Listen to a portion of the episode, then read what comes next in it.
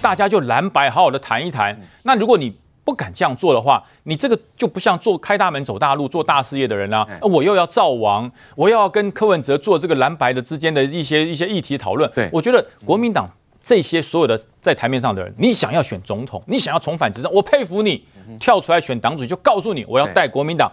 重返执政，不要再骗了。嗯哼，OK，好，所以呢，这个于将军讲的非常清楚哦。这个呃，江启臣他路线要怎么走？未来呢，是不是有可能反共，还是完完全是这个只是一日新闻？来，乌安怎么看？这个如果说要谈这个呃跟柯批合作，恐怕民进党嗯这个经验丰富哈。先谈谈在路线之前，就是零肉要不要分离啦？嗯国民党现在谈的是二零二二的主席选举，心里想的是二零二四的总统选举，所以呢，国民党有分量的人要思考清楚。如果你是直达车，你是朱立伦，说我就是不管，我就是二零二四我要参选总统，不管谁是党主席，我都非选到底不可。你有三年可以慢慢满。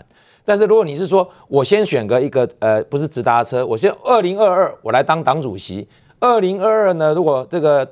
地方选举胜利了，我就宣布乘胜追击，二零二四选中，可不可以？这可能就是江启臣的算盘。但是你怎么去定位自己，这很重要。坦白说，呃，江启臣不是国民党的少主，少是少，不见得是主。为什么？因为他跟六都的其他国民党籍的市长，跟台中市长比起来，他也没有比到大块，对不对？当时他台中市长初选，他输给卢秀燕呢、那你说卢秀燕这个现在六都的市长当中，国民党很大的一个诸侯，他服不服你这个中心的少主？所以呢，我是觉得呢，定位还很清楚。如果你分量够啊，你是那个朱立伦，你曾经选过党，选过呃总统，也当过党主席，你当然可以怎么样？你当然不会说我不选总统。怎么说呢？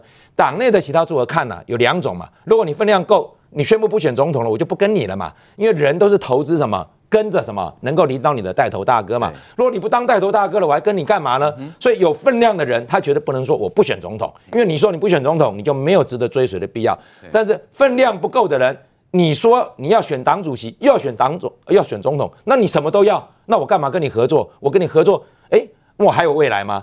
所以呢，现在江启臣的困难就是他怎么自我定位？他是定位在自己是一个。我一呼百诺，我说要选总统，大家觉得我有机会，大家靠过来，还是说我减少敌人，我跟那些诸侯们合作？哎，我只说我选党主好。那我们想想看，国民党内的这些县市长、这些县市议员，他们担心什么？刚刚都有人说了，担心韩总回来。为什么？二零二二的他们自己的地方选举最怕什么？哎，党主席来一个韩总来跟你拉拉手，我还玩卢秀燕还能玩吗？对，所以这样的一个对韩总的恐怖。就是他团结其他诸侯的力量。如果你们不支持我，那你们就等着韩总出来选。所以江启臣用这样的一个恐惧的战术啊，你们恐惧韩总，那这些什么人？这就是公职头人呐、啊，这就是国民党里面这些已经有一定基础的精英，公职头人，他们情感上不是利益的计算上，他觉得江启臣至少是比较安全的。嗯，这是江启臣只有这个是不够的。为什么？因为党主席的选举是党员普选呐、啊，对，那党员群众怎么想？党员群众里面最强的一支军叫韩家军呐、啊，对不对？卢秀燕有这样的韩家军吗？没有啊。你说侯友谊有这样的韩家军呢？没有啊。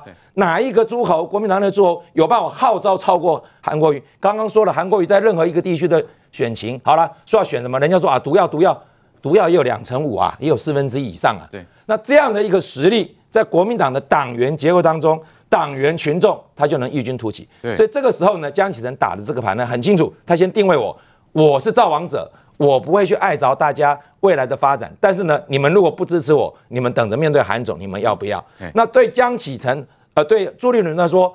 你要选总统，就证明说你也不要来妨碍我选主席。你不要又要选总统又要选主席，我已经不选总统了，我选主席对大家就好。我是个整合者，我不是一个带头大哥领导者。你们不用跟我压住。那如果你要压住压住朱立伦，你也没关系，你也不要担心我来选党主席。为什么？因为如果你跳下来，那万一我不去，那韩总来跟朱立伦打。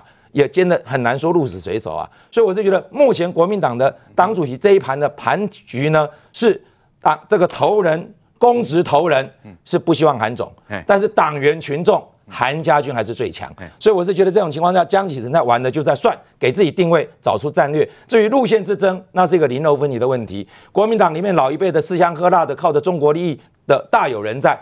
肉体上很诚实，在灵魂上呢，发现说，在台湾的主体意识，这些比较是地方的，那尤其南部的民意代表都很清楚嘛。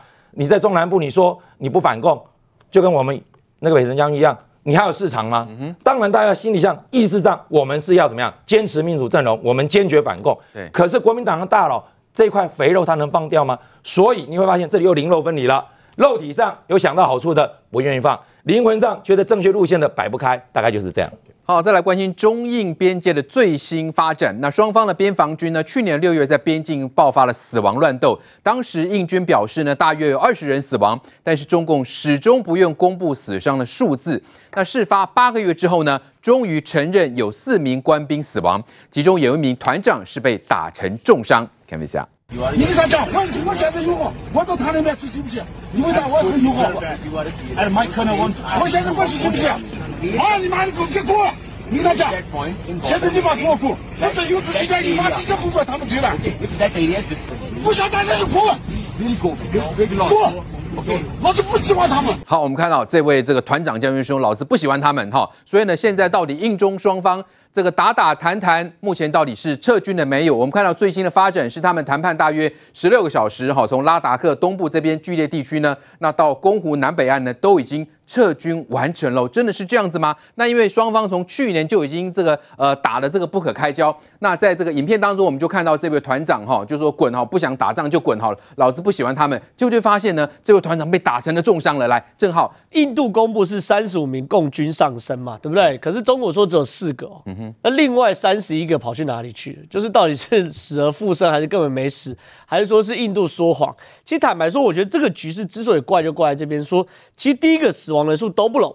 第二件事情是为什么忽然哎打了大半年了，忽然真的不打了，双方往后退。其实整件事情要通盘来理解哦，通盘来理解就在于是印度到底为什么要跟中国一直斗，一直斗，一直斗？难道真的为了班公错虎？那小小的不毛之地吗？啊，真的是不毛之地，五千公尺以上，然后呢，呃，冬天零下三十度、四十度、五十度，那东西就算是边境也不是那么重要。很简单嘛，因为印度跟中国在真的是世界工厂的位置嘛。如果今今天整个全球供应链要飞鸿供应链把中国拉出来的时候，如果这个东西可以移到印度的话，印度人民就会富起来。印度人民富起来的时候，吃到印度工厂呃世界工厂的位置的时候，他就可以吃世界市场的位置。因为中国是这样子，先把世界工厂的的的的的的位置吃下来，开始发展工业，然后人民开始慢慢有钱，慢慢有钱变世界市场。然后呢，借此工业跟市场一起来要挟全世界，你请你跟我合作，否则的话，我第一个不帮你代工，第二个我不买你的产品。他就是这样对澳洲的。所以印度很清楚嘛，在世界工厂这个位置，我一定要抢到一定的份额。所以你看哦，在去年的时候，川普在选举的时候，川普选举过程中不断把呃中美关系拉到紧绷，拉到紧绷的时候，印度就跟上来了。印度在整个大后方去牵制中国，然后一方面让川普的包围政策可以成型，一方面呢不断的塑造印度境内自己人民反中的情绪，统一战线，让印度人民一起讨厌中国，来作为执政党的靠山嘛，对不对？可是你看哦，这时候世界局势改变了嘛。拜登显然要维持的格局叫做什么？叫做斗而不破的格局，就说他是会继续去斗中国，可问题是不会斗到鱼死网破这种概念。然后呢是拉拢盟国，哎，开始跟欧盟谈。拜登最近才才在跟欧盟谈，对不对？说这个中国还是我们主要敌人，可是他这主要是围堵的策略。所以哦，当你整个格局由过去的那种拼生死、决生死走到斗而不破的格局的时候，印度跟中国还有必要在那边死盯的吗？当然没有嘛。所以印度开始往后撤，所以你才可以看到说。谈判谈判谈判谈谈那么久都没有下文，现在开始谈，既然有下文了。而中国在这个时候，哎，我们往后退，你我们对内要有交代啊，因为两个国家的民族主义情绪都很浓厚嘛，对不对？所以我要讲说，哎，我们今天。坦白说，我们也有死伤哦，可那个死伤人数要控制哎，不可以说一讲讲死个四十个五十个，对于这样中国的那个玻璃心会碎掉嘛？就讲死伤四个，四个而已。可四个中国网友玻璃心也碎，这才是了不起的地方。哎，人家印度自己都死了二三十个，就你才死四个，已经算以多打少了吧？哎，以少打多了吧？就中国内部玻璃心还还碎掉，说这种人凭什么当军人等等的，所以你就看他内部的玻璃心有多严重。所以我要谈的是哦，从印中这个件事情互相撤军可以看未来。整个美国跟中国的对抗真的会走向斗而不破，以及围堵，甚至以谈判代替军事的格局。这某种程度跟我们的内阁改组也会有关系哦。因为你看，我们两岸也不可能完全不谈嘛，对不对？我们两岸未来我讲的最主要、最最少要谈的小三通要不要谈？因为疫情小三通已经停了嘛，对不对？对。可是金门现在真的坦白说，真的民不聊生，因为你你没有小三通，你金门生意根本不用做嘛。所以在民进党角度，我金门还有市议员要选，呃，县议员要选举啊，县长还要派人啊。对。小三通要谈的话，那你至少要派一个，哎，中国可以接受、可以互动的人选嘛。对。邱泰山郁郁而生，所以整个格局，我我认为啊，美国是有意识让西太平洋慢慢降温，可是两手的，在政治上做降温，可是。拉帮结派持续做，然后呢，军事的围堵持续去做布置，所以这样子才会变成是说斗而不破的格局。因为你如果只有降温，可你军事没有持续施压，那中国就躲不过来。中国就说啊，反正你降温，那它它尾巴要翘起来嘛。所以你现在看到那种航航母啊、尼米兹等等，还是在南海，所以所以它是做两手准备。军事上该部署的更硬，而在政治上让盟国开始降温，开始做暗底下的呃呃封锁，让中国对于经济上压压力比较大。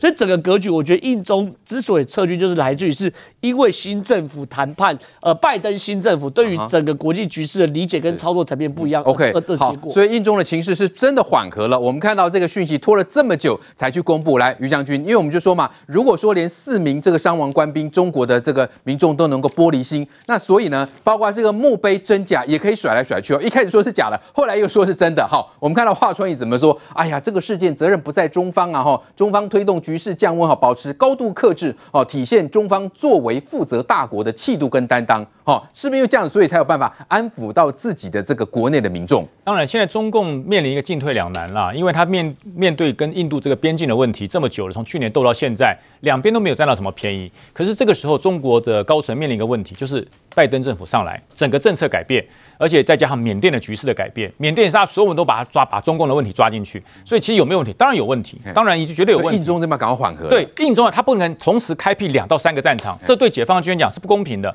因为这些解放军，大家可以看这个团长为什么被打成重伤而是他，他根本就第一个他不懂外文嘛，他不会跟这些印度的这些边境的士兵沟通，他就不断的叫那个翻译，你告诉他，你告诉他。虽然那个印度人听不懂他讲什么，可光看他那个口口气就知道，跟那个嘴脸就知道是这个人对我不友善，所以不贬他贬谁，所以。一定贬他嘛，所以他为什么被打成重伤？那这个时候你说印度会伤二十几个人，中国的解放军才伤四个，天哪！无敌铁金刚是钢铁人，不可能。那两边的伤亡，因为武器盖等嘛，都是石头关刀跟那个武士刀在对砍，所以说这种越是冷兵器所造成的伤害，双方应该是盖。这种伤亡数字，中国是一定要控制，对对，一定要去调整，他不能够把它讲得太夸张。对，那这四个人就变成了所谓的烈士。可是烈士为什么这个墓会有真假墓之分？那真正的是为边境守防、边防立了战功的。墓怎么会丢在这个边境？他一定会回到中国境内，像我们中华民国就有忠烈祠啊，一定会敬敬奉忠烈祠嘛，给他最高的殊荣。可是这个墓就看起来就是在旁边，就随便一个墓立起来。这个对其实内部来讲说，哎，其实我们。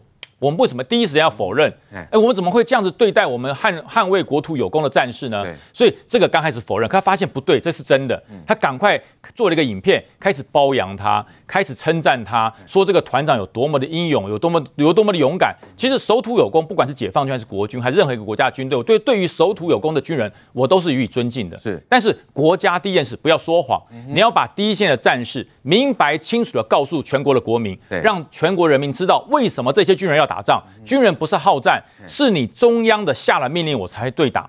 所以我说，你要把真相告诉所有国内。国际说的人，包含印度人，包含中国人，要清清楚楚，我们不是为了作战而作战，而是中央的决策出了问题，我们才会打得头破。但是对中国来说啦，公布真相是一个非常困难的事情哈，连一个伤亡数字都可以拖八个月哦，显然背后有非常多的考量哦，包括这个墓碑呢，从这个原本否认到呃后来，哎，的确是有这样的，所以呢，对中国来说真的是非常困难的一件事情。但是呢，困难当中也可以发现，他们其实有内部非常多的矛盾，包括他们的工程院哦，他们的这个呃呃入选。选的这个院士到底条件是什么呢？来，洁民哥，我们就说呢，呃，这个台湾的这个院士呢，一定是包括科技啦、医学啦、人文等等。那中国呢，他们的工程院的这个院士是有什么？是有茅台酒啊，是有这个酒类的可以当院士啊，这烟草也可以当院士哦。好，这个议题其实在礼拜五是爆发，因为礼拜五中国的股市里面哦，这个象征中国最重要的护国神山茅台，一口气大跌五个百分点。我先给你看啊，茅台的股价在过去这一年呢、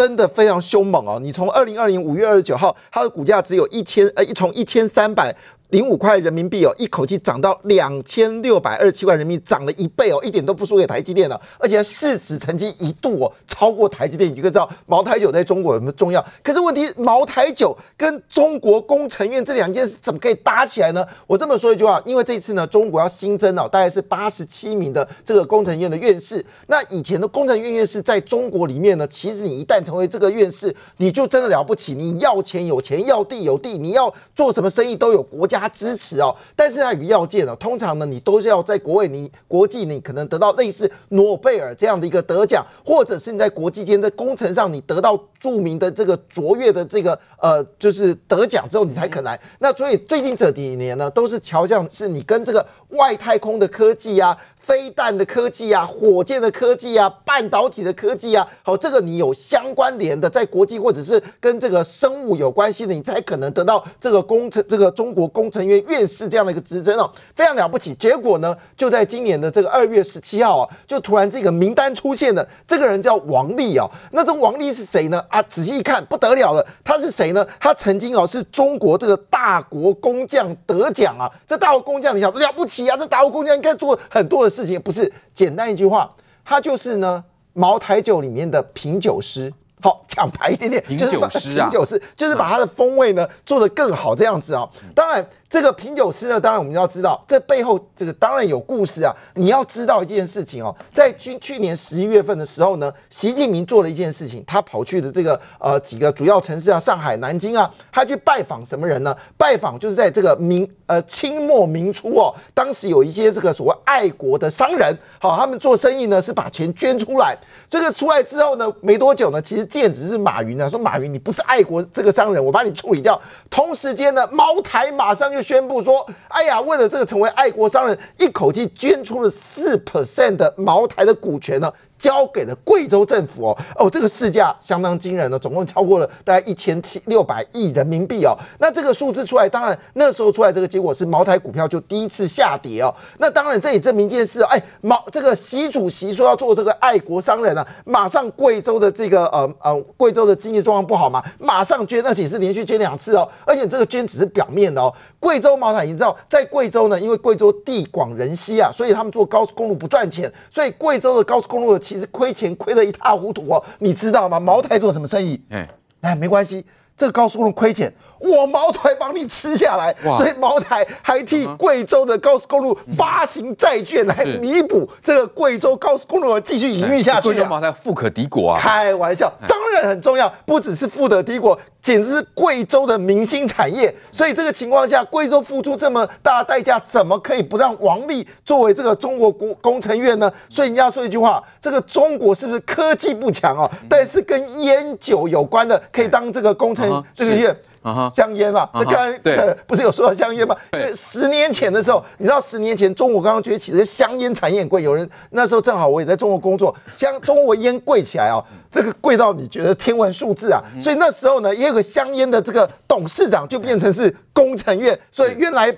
摆了摆了一件事情，只要对国家内需有关的，你就可以当工程院的院士了。OK，这个大家都说科技兴国嘛，哈，这台湾的院士都绝对知道，呃，大大大多是以这个科技出身，没想到中国的院士的条件竟然是这么的。特别来，名誉，我们说这个烟草哈，烟酒都可以当院士。那现在呢，黄金集团，哎，黄金也可以当院士喽。他这个是山东黄金集团的董事长啦，也可以当这个院士。所以你刚刚说这个评选的标准是什么？我我们都在怀疑说，是不是就是你捐钱就可以当这个院士啊？对。刚刚杰明哥讲的哈，王力就是这一位啦，哈，就是茅台的，还有他的这个品酒的总工程师哦。那当然就是说他能够入选这个中呃中国工程院的院士哈，现在。这官方有回应了啦，他说啊，这个只是在这个大家推荐的提名标准啊，就说他也没有说真正的是不是能够入选。不过他能够被推荐哦，其实是引发中国整个全国的哗然，因为刚刚讲嘛，这个是一个顶级的国家荣誉哦，两年才一次，而且他的名额也不过才八十八人。那你既然这样子的一个品酒师都可以，所以大家都会觉得说，天哪，现在中国科技什么时候从这种什么那个半导体高科技啦哈，或者说他们之前呢从这个贵州的院士还。还有什么？有嫦娥之父，哎，就是那个绕月的哈，这个高科技的这个呃嫦娥之父欧阳自远，还有一个是跟这个工程院院士也马克简也是非常有名的。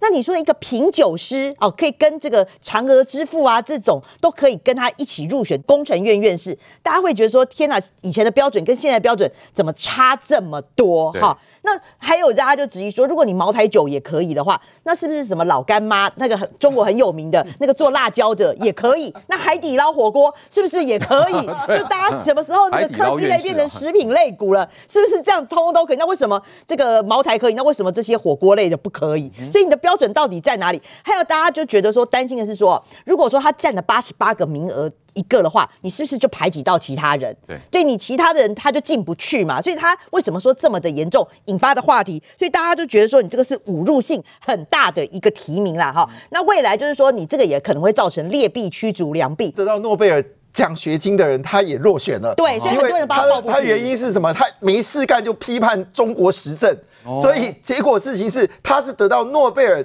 应该是候选人啊，没有进去是候选人，他一样落选，这件事让人家哗然呢。拜托，他也是科技教父级的人物，其实不止他，应该也提到好几个人。只要你是对中国，你开始放大厥词，你得到国际荣耀，你就会被这个消灭。其实之前这个中国现在的问题非常严重，因为之前这个尤其是去年十一月开始，其实蚂蚁金服只是开始，他们还有另外几个就是实干苦干的企业家。都因为他对中国发布的一个实，就是我们说的对中国的时政发布这个所谓的建议，或者是一些比较不严则，直接直接抄家，整个把公司拿走。就是说，现在中国内部已经认定一件事哦，茅台酒不是酒，它不是消费品，它是你往上爬上官阶的一个敲门砖。好，所以这个中国入选院士的这个条件规格，真的是这个让人家觉得不可思议。啦，郭董哥。我是认为王力不是因为他是茅台酒的品酒师才入围，应该是他是代表